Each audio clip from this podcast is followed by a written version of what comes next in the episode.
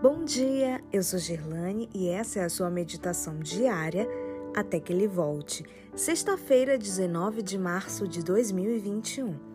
Toda a culpa aos pés da cruz. Verso de hoje, 1 Pedro 5, 7.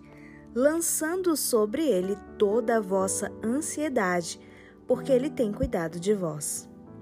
Desgosto, ansiedade, descontentamento, remorsos, sentimento de culpa, desconfiança, tudo isso tende a consumir as forças vitais e a convidar à decadência e à morte. Esse sentimento de culpa tem de ser deposto aos pés da cruz do Calvário. O senso de pecaminosidade envenenou as fontes da vida e da verdadeira felicidade. Agora Jesus diz: Depõe tudo sobre mim, eu levarei teu pecado. Dar-te-ei paz. Não destruas por mais tempo teu respeito próprio, pois eu te comprei com o preço do meu próprio sangue.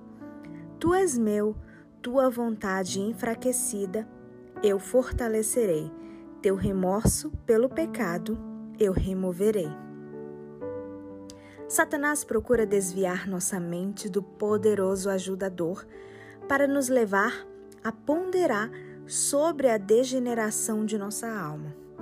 Mas, ainda que Jesus veja a culpa, ele pronuncia o perdão, e nós não o devemos desonrar, duvidando de seu amor.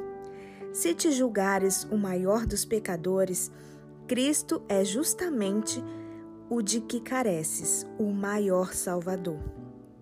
Ergue a cabeça e olha para fora de ti, para fora de teu pecado, para o Salvador erguido na cruz, fora da venenosa, peçonhenta picada da serpente, para o Cordeiro de Deus que tira o pecado do mundo.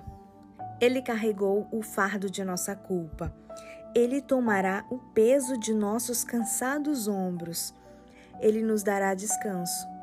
O fardo de cuidado e aflição, ele o levará também. Convida-nos a lançar sobre ele toda a nossa solicitude, pois traz-nos também o coração.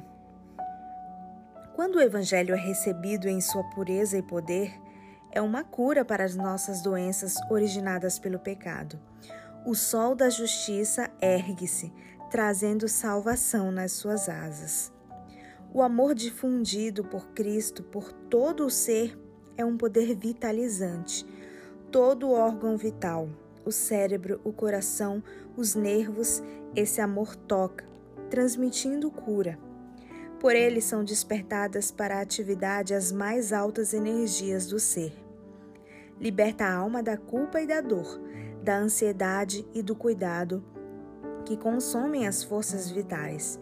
Vem com ele serenidade e compostura. Implanta na alma uma alegria que coisa alguma terrestre pode destruir a alegria do Espírito Santo, a alegria que comunica saúde e vida.